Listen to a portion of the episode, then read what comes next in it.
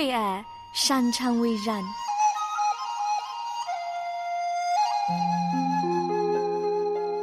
因为爱，我们彼此相聚。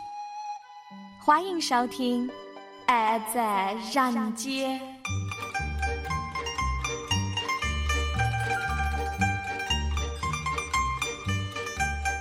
亲爱的听众朋友、弟兄姐妹、主内家人，欢迎来到《爱在人间》的节目时间，我是您的朋友刘芳。那么今天呢，仍然是我们一起来听故事的时间，我们会继续来读《我唱了一台戏》这本书。这本书的名字啊，其实一直是刘芳觉得特别有意思呢。他就是用了一个比喻，就说啊，我们的人生就像是一台戏一样，然后就如此显示出。这位创天造地的主是如何使用我们这台戏来展现他自己呢？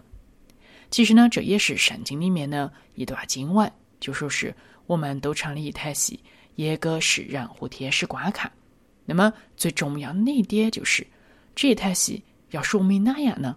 说明呢，就是那位慈爱的救主在我们生命当中的作为。虽然说杨幂桂林的事。已经是距今八九十年前的事情了，但是在你读的时候，你也会觉得似乎跟他一起走在这样的一个旅程当中。你并不会觉得哇，这个人好像离自己非常的遥远。所以这真是一件非常奇妙的事情，也就说明了我们的生命真是一个灵性的创造。我们都是被这位造物主所创造、所爱的。那么，当我们真的是不断不断的去认识这位创造我们的天赋上帝的时候，我们也能够更多的理解我们生命的永恒，更多的了解到如何活出一个属神国之民的样式。当然，这不是一件容易的事情，毕竟我们的肉身还是活在一个犯罪堕落之后的世界，有很多很多的危险和苦难发生在这个世界上的每一个角落。就像在这本书所写的那个年代，有饥荒、战争等等的事情，在现在我们的世界看起来越来越发达了，看起来好像生活物质各种条件都更好了，但是这些东西并没有离开我们。世界上很多地方仍然有饥荒、战乱、各种各样的痛苦。这个就是我们所在的这个世界的本相。但是我们之所以不至于绝望的原因，就是因为我们认得那位创天造地的主，他亲自来到了世界上，为我们打通了一条可以回到伊甸园、回到天国的这条路。只要我们愿意相信他、跟随他，并且走他所走的这个道路，虽然这条路不是条容易的路，但是却是一条值得确信的路，因为我们相信啊。那位主已经得胜了，他胜过了死亡，胜过了这个世界。我们也跟着他一起就能够胜过。只是说，我们自己的肉体软弱，还有很多很多东西需要被克服。在这个过程当中，主也会一直陪伴在我们的左右。我们要学习不断的交托、仰望给他。我们自己的生命要不断的谦卑下来。晓得我们在这个世界上的肉身，真是单纯的肉身。我们很多时候被罪捆绑，被世界各种各样的东西所压制，使我们不得自由，没得选择。在这个时候啊，我们真是要学习来呼求主来拯救我们，愿意把我们自己的生命更多放在他的手中。好了，那么接下来我们就一起来听今天的星火故事。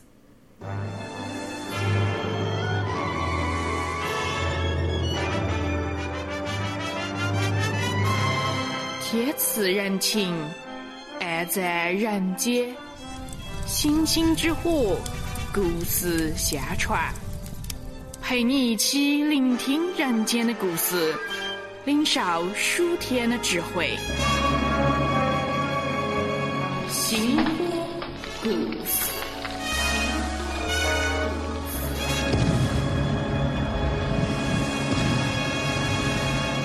欢迎来到星火故事。我们现在要开始读呢，是我成了一台戏这本书，是黎苏使女杨幂桂林她的故事的续集。杨幂桂林是二十世纪中国内地会派遣的一位加拿大的女宣教师，一九三四年，亚米桂林和丈夫杨志英终于进入了怒江大峡谷，在傈僳族当中宣教。退休后，桂林写了八本书籍，就包括《寻》和《我唱了一台戏》等等。那么在之前，我们星火故事的栏目就读过了亚米桂林的《寻》这一本书，主要讲的是桂林来到中国之前的历程，就说到他是如何从一个心高气傲、对信仰不冷不热的文学学生，成长为一个认真的基督徒。后来又在圣经学院里面受到了更多的操练，在学习和工作中更多服侍神，并且也更多寻求主而愿意奉献成为宣教士。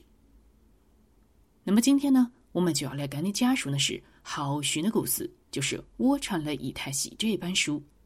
那么在其中，桂林他自己呢，就会着重书写自己领受呼召要来中国宣教呢这些前后故事。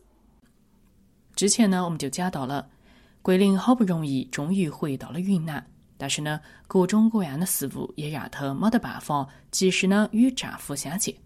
那么接下来。桂林回到云南之后，又会面临哪样事情呢？我们今天就继续来读《我唱了一台戏》这本书呢第六章的内容。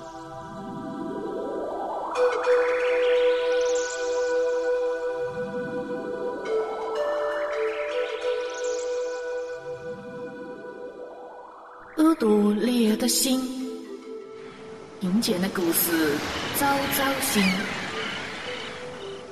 新手抓的火，点燃的灿烂不熄火。新的旅途，火的传承。星火故事陪你一起踏上生命的列车。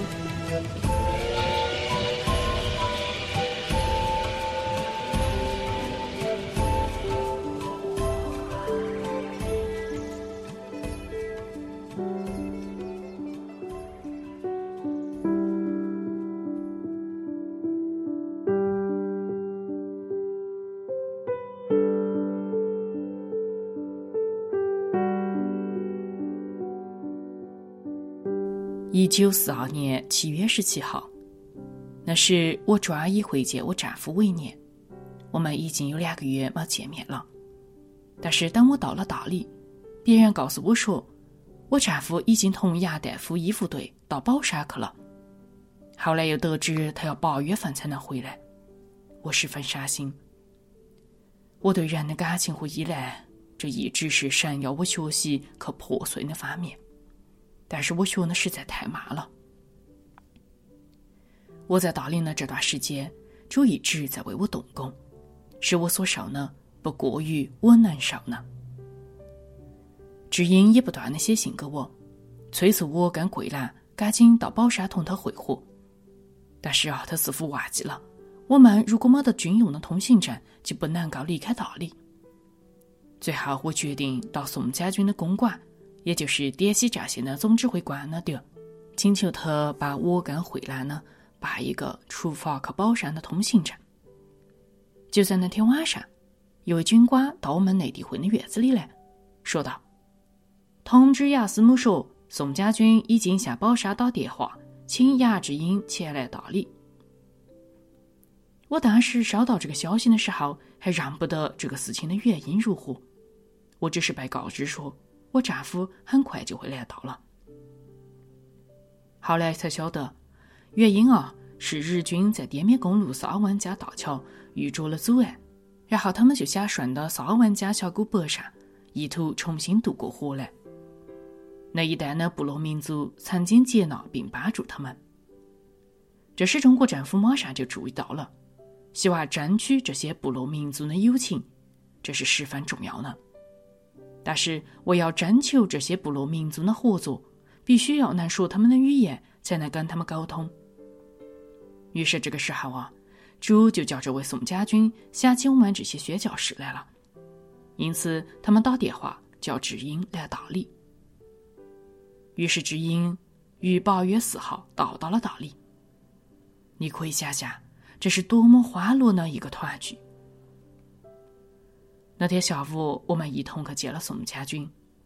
这一次啊，我受到的接待就大不相同了。在大门口迎接我的卫兵毕恭毕敬呢。我们进一步，他们就退一步。就这样，我们被领到了宋家军夫妇的官邸。宋家军对我们极为有礼，马上也把他那位窈窕俊美的太太叫过来。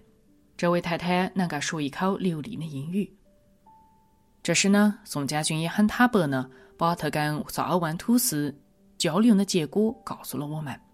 他说：“哼，我发现他们都是些大烟鬼，他们只晓得抽大烟，我不能用他们，所以啊。”我想请你们来，所以也想问问你愿不愿意帮我们争取这些傈僳族人的友情啊？于是我们就告诉宋家军他们说，我们已经在这样做了。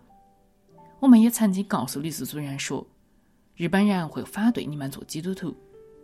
光是这样告诉他们，其实也就够了。日本人占领了萨尔湾西岸。直到基督教会原来反动的地方，他们就在那点儿被拦住，不能再前进了。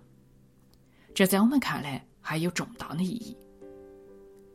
宋将军告诉我们说，他要派出一队兵，把我们护送到马里坪。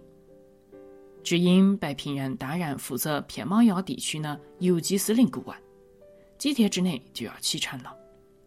我们在大理最后那天晚上，宋家军看理。请我们到他的官府吃中国饭，那真是一次铺张奢华的宴会。家军夫人甚至为我们铺上了一块边间的桌布，有一道菜我记得是烤鸡，那翅膀和腿炸的跟真的活的一样，端了进来。大概是我赞他有加，宋夫人就问到我说：“哦，亚斯姆以前没见过这道菜吗？”我其实确实是对他的烹饪手法发出真诚无伪的赞赏，他也极感快慰。当他拿起筷子插入鸡的骨头时，用手轻轻一敲，鸡马上就裂为两半了，鸡骨头也完全被剔除出口。没得骨头支撑，咋个还能维持住这么完整的形状呢？这道菜对我而言，至今仍然是个奥秘呢。饭还没吃完。宋家军一下命令，就有一位军装整齐的团长走了进来。宋家军宣布说：“我愿意介绍你们认识这位谢团长，他要护送你们到萨尔湾去。”宋家军说罢，就向团长下达命令，吩咐他要好好的照顾我们。这对我来说真是像做梦一样，不但是给我发了通行证。可以进入到任何时候都可能成为战斗前线的地区，而且还有卫兵护送我们，我们一切费用也不需要出。我是在感叹啊，真是只有神能做出这样的事，做出这样的安排。他确实保证了对我的应许，就是领你归回这地。在我们临出发前，鲁医生要求批准他一同坐车到宝山去。因为梅大夫的医护团队仍在那里工作，他们拨了一辆新车给我们。我跟慧兰呢，舒舒服服呢坐在驾驶舱里。鲁医生、智英、谢团长，还有护送的士兵呢，就坐在我们后头的铲车上。直到第二天的下午，我们就已经来到了滇缅公路上。有几个有名的急转弯，路边都是一些不小心就会跌落下去的悬崖陡坡。我对驾驶一无所知，只晓得在我们通过这些急转弯的时候，铿铿锵锵的都碰在高低不平的路面大石头上。我自己心里想，嗯，应该也是没得关系呢。不过在我看来，确实是挺危险的。哪知道，站在我这这么想的时候，我们竟然就撞在了一块大石头上，发出了一件巨大的急响声。内部的引擎几乎是快掉下来一样，乒铃啪啦的，然后车底下就有各种东西在拖拉乱跳。刹车这时就坏的了，车轮不听指挥，但路边就是悬崖陡坡啊！我还听见知音喊叫的说：“跳鬼灵，快点跳下去！”但是我要往哪里跳啊？驾驶室门外就是悬崖的边缘。我只是静静的坐着，心里喊的说。主啊，你允许我说，你无论往哪里去，我必保佑你，领你归回这里。主啊，这还没到宝山呢。我这时心里面仍然在引战《传世记》二十八章十五节。这个时候，司机设法把方向盘赶紧往里面一倒，朝下山边的那些石盘立马被推开了了。我们就非常惊险的转离了这陡峭的路边。这时，我和慧兰就赶紧开车门跳了下来。那是映入我们眼帘的景象，真是惨不忍睹。士兵们头破血流，呻吟哀嚎呢，躺在低洼地的十字路上。杜医生、智英还有谢团长，他们都是顺着行驶方向跳下来的。但是很多士兵刚刚离开田园生活，对于汽车和现代化机械毫无经验，是直接直打直的跳下来了，这样就更容易受伤。在接下来的几分钟啊，大家都忙得团团转，气得冒火的谢团长大声喊着说：“把司机绑起来！”你晓得，其实那是一辆崭新的货运车啊，所以谢团长都觉得，不管车也是一个很大的损失，而且人身安全也受到威胁。卢医生呢，则跪在受伤的士兵旁边，打开急救箱，赶紧施行急救。他喊叫的说。赶紧，哪个来帮我生火？要烧点水消毒。他如此不断的喊叫的，要在这点生火，在滇缅公路的正中央。我站在那点木凳口的，但是慧兰倒是很聪颖，她赶快到山边去捡些树枝子来，在惊人的短时间内，他就生火烧起了开水。当大夫正在把那些受伤的士兵冲洗这些头上破损的伤口时，我也把他一起把士兵的头捧起来，洗干净之后涂上药，把他们包扎起来。当我站直舒展舒展我的脊背时，我就转头看了看那个悬崖的边缘。哎呦，那真是令人胆战心惊啊！那起码得有一百英尺深。下面躺着一辆货运汽车的残骸。我叫志英注意看看。他怨叹道：“哎，人一走到这里，真就完了。我们没这么掉下去，真是个神迹。”说到这里，我们也都抓住这个良好的机会，向那些护送我们的可怜的士兵传讲起基督来。就这样，我们就被撂在了这花平的滇缅公路上。这里离最近的村庄瓦窑尚有六七英里，没得哪东西吃。而这时候夜幕已经降临了。谢团长直接急得像热锅上的蚂蚁一样，叫一个士兵爬上电线杆。不一会儿，我倒是看见了一个有趣的情景，就是野战电话被架起来了。他赶紧呼叫住在宝山的总司令部，说明了我们的遭遇。对方回答说：“好。”明天派一辆货运汽车来接你们。所以那天晚上呢，我们就露天睡在了抛于路当中的这破货车上面。第二天，我们只到了瓦窑，这是一个专门做滇缅公路上生意的一个乡村饭店。他们说，这个地方正是从滇缅公路进到傈僳族地的最小的一个岔口。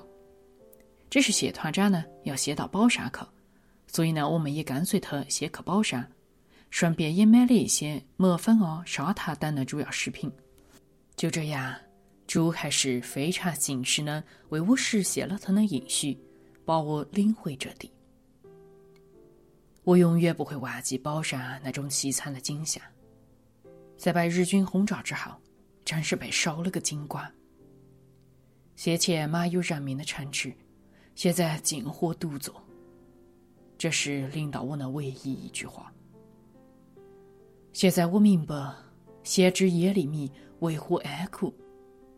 当他坐的观看耶路撒冷的荒凉时，那样的哀歌是怎么样的顺口就如此流出来？原来繁华的商业区夷为平地，好像是干过的田地一般，寂静无声，一片凄凉，花草都在大街上横生。梅旦夫的衣服团队倒是给了我们一个热烈的欢迎，并且还让我们有机会向医院里的伤患病室讲道。另外，有些宝山的基督徒渴慕跟我们来交流。我们得知那边的基督徒除了一个害瘫痪病的以外，在那次猛烈的轰炸当中，没得一个基督徒被炸死。有一个姐妹在轰炸的大口正在大街上走，她拼命的祷告，爬到了阴沟下面，免于非命。就像我刚才说呢，看到宝山这副荒凉的状态。其实我们也很担心这些剩下来的弟兄姊妹，但是神实在是看顾他们。其实他们这个小饭店生意很好，因为军人来来往往，络绎不绝。后来我们应邀到邵老师那点吃饭，站在路上的时候，谢团长派了两个人来告诉我们说，他已经为我们找到了马匹，我们可以骑着马，带着东西，明天就出发。于是，我们就开始进入萨万峡谷，做缓慢的长途旅行。其实，如果光是我们自己的话，本来是早就可以到了。但是这一次是由谢团长负责，在他要等的时候，我们只得耽搁一下。那正值雨季的时候，我们常常被雨淋得湿透了。但是，一到晚上呢，我们也都有好的地方住宿。我们在谢团长跟我们分享的卢库停留了一天。卢库这个地方呢，是当时三个土司馆的家乡，他们以丰盛的美食招待了谢团长。土司的太太们另行邀请我出去吃饭，我一得着机会呢，也就向他们传福音。我出去的那天下午，慧兰独自留在我们住的地方，没想到的是，谢团长竟然趁机前来。要向慧兰求爱，说是如果慧兰愿意跟他去，他就会负责让慧兰去读大学。真是可怜的慧兰啊！他一跳而起，从他旁边跑到了，跑到屋外的走廊，在那里喊叫的，然后对他说出了他对他的观感。慧兰可能是实在是受到了惊吓，也情绪很激动，所以呢，也就坦白直率的说了出来。当我们回来的时候，他把这件事告诉我。你可以想象我们当时有怎样的感受。只因当时是谢团长的顾问，他要咋个开始平衡这件事情呢？慧兰当然是拒绝了谢团长。我们就很担心谢团长在我们背后转而会成为我们的仇敌。不过神还是奇妙的保护了我们，因为主他自己绝对不容让他加害于我们。明天我就要到家了。我其实生性讨厌旅行和变动，但是至此已经半年，我真是到处碰壁，备受颠沛。我巴不得能马上就到家，回到我那盖在山谷旁边的安静的卧室，在那点清早有小鸟唱起晨歌，清澈悦耳；夜晚有日落的云霞反照，高耸云霄的山峰。如此精彩辉煌，我真是巴不得赶紧立马就到。我觉得自己就像是一株植物，实在是被牵进的太多了。我很渴望把我的这个老根舒舒服服的扎在我熟悉的土地上。结果哪个晓得啊？我最后这个愿景，这最后的灯烛也要被熄灭。原来。从宝山逃到我们那里去的宣教士们，一定是变动过我们的东西了。过去我们夫妇两人住的房子，一下子就挤上了五口人。况且其中有三位，他们病得很严重，我们的家具都必须要搬到一边。房子的外面看来倒是一如往常，但是里面已经是面目全非了，简直不像是我住过的房子。我好像是个陌生人来住自己的房子一样，这感觉也是有些奇怪。似乎这是我这个人在人性的暗淡中最后一个小灯烛的熄灭了。作为滇西部主任的职务，几乎带走了我的丈夫，因为不管我们住在什么样的地方，他都是常常离家外出的。然后战争又拿走了我的女儿。我们实在是相隔甚远，常常没得消息。婚姻也拿走了我的李素主任助手，就像我之前说的陆秋，因为他要结婚，所以离开了我。现在啊，我心心念念的家又不是自己的家了。我这人里面的感情啊，似乎再也没得办法向哪点伸展了。这也是我来到了忍无可忍的最后一个刺激。我心中有很多的失落和沮丧。这说起来也是有点惭愧，我这些内在的自己的感觉，也被我们亲爱的客人都看出来了。于是我不得不道歉，求他们饶恕我。他们也真的饶恕了我。只是有些时候，我总是不太能饶恕我自己。更多寻求你，更深寻见你，深深寻见你，就更加爱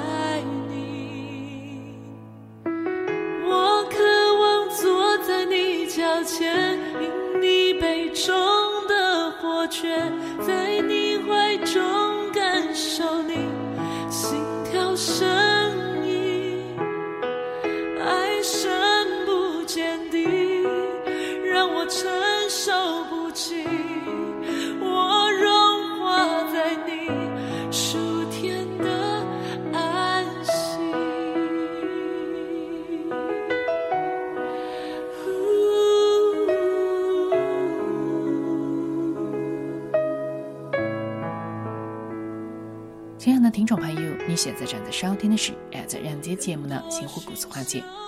刚才给你讲述的故事片段，来自于《我成了一台戏》的第六章的内容，就说到了桂林好不容易回到了云南，并且来到大理，然后在神的帮助下，终于使他和智英相见了。之后的旅程当中也是惊险万分，在最终回到了黎宿地的时候，桂林也没有回到那个心心念念的想象中的家，这让他有些失落。但是他自己也认得，这是上帝要他学的功课，就是如何一点一点的放下自己对人间的情感、人间的舒适这样的依赖。但这样的功课确实是很不容易呢。那么下次我们会继续来读这本书，你要记得来听。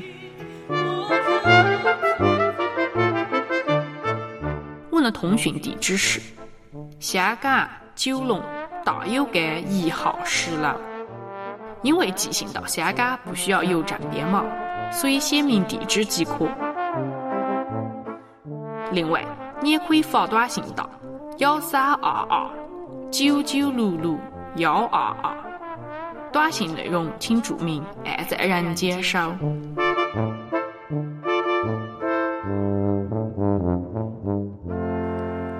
亲爱的听众朋友、弟兄姐妹、主内家人，你现在正在收听的是良友电台为你专门制作的云南话节目《爱在人间》，我是你的朋友刘帆。那么，愿意今天的节目也能够带给你一些安慰和反思。那么，刘帆也要在这里跟你说声晚安。爱在人间，把主耶稣的爱洒向人间。